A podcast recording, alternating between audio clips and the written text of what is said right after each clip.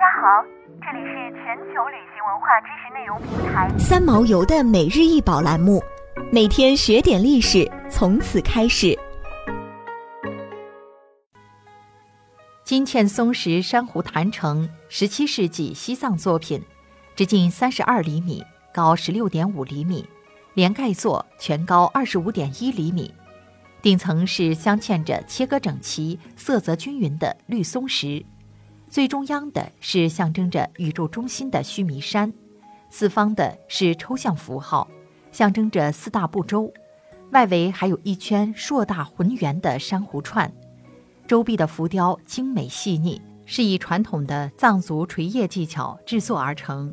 卷枝翻连纹上有各种佛家珍宝，边缘上还有多种金属细工烘托。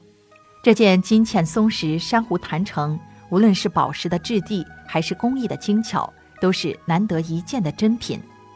坛城是一种法器，也就是曼陀罗，象征着宇宙世界结构的本源，是变化多样的本尊神及眷属众神聚居处的模型缩影。佛经上记载说，印度密教修法或者在举行灌顶仪式的时候，会在修法的地方划定界限或修建土坛。并且在上面设置佛像，用来防止外道魔众侵入。后来，这种设置的坛和划定的界限被称为坛城或曼陀罗。